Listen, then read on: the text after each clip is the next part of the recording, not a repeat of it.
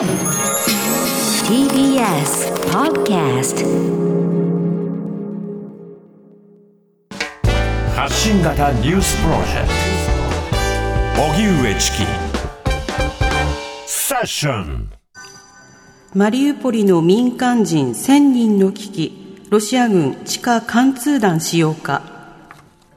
ロシアのプーチン政権によるウクライナ軍事侵攻で南東部の重要な拠点とされるマリウポリをめぐり、ロシア国防省がウクライナの部隊に対して投降を要求するなど緊迫しています。マリウポリにある東京ドーム235個分に及ぶ広大なアゾフスタリ製鉄所は、ウクライナ側の部隊の拠点となっているほか、子供を含む市民ら1000人以上が避難しているとされています。ウクライナのポドリャク大統領府長官顧問は19日 SNS でロシア軍が製鉄所に対し地下貫通弾を使っていると主張。また、ゼレンスキー大統領は首都キーウで EU のミシェル大統領との会談後、製鉄所に残された市民の救済を求めました。一方、ロシア国防省は19日、ウクライナ軍の部隊などに武器を捨てた者は命を保証すると投降を呼びかけています。そのような中、ロシアのプーチン大統領は20日、新型の ICBM 大陸間弾道ミサイルサルマトの発射実験に成功したとして、世界に類を見ないと満足感を示しました。サルマトは南極経由でもアメリカ本土に到達するとされ、10個の核弾頭を搭載可能だとしています。ロシア国防省は実験プログラム終了後にサルマトを実戦配備するとしています。さて、ウクライナの緊迫した状況が続いています。はい、その中、難民、避難民の様子はどうなっているのか、はい、UNHCR 国連難民高等弁務官中日事務所の広報官、森谷由紀さんに詳しく伺います。森谷さん、こんにちは。あ、こんにちは。よろしくお願いします。よろしくお願いします。さて、あの、ロシアのプーチン政権による今回のウクライナ侵略、それによってもたらされたウクライナの難民、避難民の方々の現状について教えてください。はい。あの、残念なことに、まあ、停戦ね、なかなか、あの、ならないということで、あの避難する人たちの数がどんどん増えてまして、はい、もう昨日の時点で、その周辺国に逃れた人の数が500万、なんと500万人になってしまいました。はい、であの毎日、そうですね3万人から6万5千人ぐらいが、まあ、国境を越えてきているというような現状ではありますんですけれども、はい、合わせてあの国内でも、あのその国内避難民という形になっている人たちが、はっきりした数字がちょっとあれなんですけど、700万人を超えているというような、今、現状です。はい、ですので、すごい数ですよね、もともとのその国民の数からすると、1200万人もの人が今、家を追われているという、本当に有識事態になってます。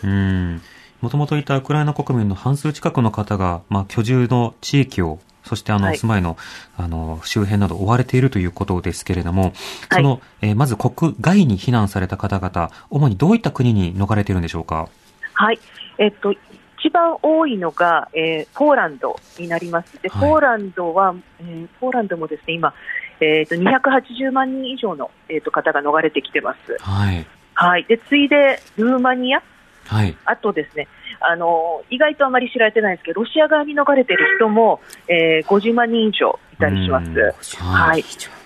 また他にも周辺国、モルドバであるとか、スロバキアハンガリー、そうですね、ハンガリー、モルドバ、スロバキア、えーと、ベラルーシュ、あとあのあまり報道されてないかもしれませんけれども、あのブルガリアにもまた逃れている人たちが増えているという話が来てます。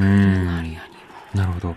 そうした避難されてきた方々に対して UNHCR, UNHCR としてはどういった支援を現状行っているんでしょうか？はい。あのままず本当に新たにあの木の幹のまま逃れてきた人たちに対して、まあ、生き延びるための支援なんですけれども、それこそあの、はい、あとはまたあの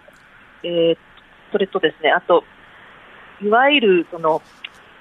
自分のその身分を証明するようなものが、をなくしてしまったりしている人たちに対するその、えー、法的支援であったりとか、あと、やはりそのとてつもない辛い思いをされた方々に対して、もちろんあの、ね、怪我されている方に対する、まあ、治療もそうですけれども、はい、あと心のケアっていうのが、本当に今、すごく必要とされていて、いかんせんあの逃れてきている人たちがもう9割方、も女性と子供ということで、はい、非常にもう本当にそのとても特別なケアが必要になる。方々なので、本当にそういった人たちのニーズに、えー、触れて、えー、的確にあの支援できるようにあの努力しております。今触れた特別なケアが必要というのは、例えばどういった局面においてそういった支援が必要になるんですか？はい、あの特にその女性と子どもだけという話申し上げたんですけれども、はい、今、何が問題かというと、そのそういう人たちが搾取の対象になりうる状況であるということなんですね、例えば本当にあの性的搾取であったりとか、または人身売買の対象になりうることもあるということで、で例えばそのような状況になならないための啓発をやったりとか、または本人は意外と気づいてなかったけど、そういったことに陥りそうな人たちに対するそのケアであったり、あとはまあ障害者であったり、高齢者であったり、えー、そのえ医療的なケアが必要になったる人たちもいたりするっていうようなところです。本当にでも今、なんて言うんでしょうね、あのすごく皆さん辛い状況で、またその帰りたいけど、当然帰れる状況ではないというようなところではありますね。でボランティアの方々も現場で本当にいろいろ活動されているんですけども、思えばもう2ヶ月なんですよね。はい、はい、だからこれからの本当に中長期的にどのようにその、まあ、サステナブルな解決っていうんでしょうかね、あの支援を続けるかっていうことが、またこれからの課題になります。うん。そうした中、ウクライナ難民、避難民の方に対する日本の支援の状況というのはいかがでしょうか？はい、あのこれはもう本当にあの日本政府はそうですけれども、あと民間や地方自治体や個人の方から、本当に多くのあのご寄付という形でのえー、ご支援いただいてます。で特にあの政府に関しては本当に早い段階でのその緊急人道支援という形で、えー、ごきあの支援いただいてまして、でつい先だってはあの政府の備蓄しているえー、いくつかのその毛布などをあの必要としているそのポーランドに、えーと、民間機で空輸いただいてそれの引き渡し式などもあったりいたしましたので、本当にこのような動きは非常に私たちにとってありがたい形でございます。また国内でその難民の受け入れ、まあ、難民と定義するかどうかはともかくという留保付きでありますが、はいはい、そうしたような動きも見られますよね。そうですね。これも本当にあの、すごくスピーディーなご判断いただいて、私たちにとってもすごくありがたいことですし、えー、でまた、このような動きがあるからこそ、あの今まで難民問題に全く関心なかった方々が、あのあこういうことが起きてるんだということですごく自分ごとにしてくださってるっていうのも、あの今年今回のこの危機における、なんて言うんでしょう、すごく、あのまあ、なんていうんです危機ではあるんですけれども、ありがたい動きではあります。うんそれを良き注目や関心にということがつなげること、はい、必要だということですね。はい。はい。あの、一方で日本国内には、そのアフガニスタン、ミャンマー、シリア、イラク、様々な国からの難民申請を求めるような方々もいらっしゃいます。こうしたも、はい、あの、こうした方々に対する現状と課題というのはいかがでしょうか？そうですね。あの、ね、とかくじゃあウクライナの人たちを受け入れて、その他の今まで、ね、申請してた人たちはどうなのよみたいな声も上がっております、はい、ただあの、別にどこの人だからっていうわけではなくて、今、あの政府でのその難民認定のあのそのなんていうシステムっていうのは、本当にその個別、具体的にその人たちがどのような迫害を受けてきたかということで判断いただいているので、まあ、これはあのそのウクライナのことで、だからってよそに置いといてではなくてそれは本当にあの粛々とあの続けてでなるべくあのスピーディーに結果が出るように支援が必要とそれも本当にまさに保護が必要としている人たちにちゃんと保護が、えー、適切に、はい、えー、与えられるような状況に持っていっていただきたいと思います。たあの受け入れの第一国といいますか受け入れのあの、まあ、最初の到着国となった地域などによっては、本当に国の財政が厳しいという、例えばモルドバのような地域などもあります。はい、そうした国などに対する支援の今後はどうでしょうか？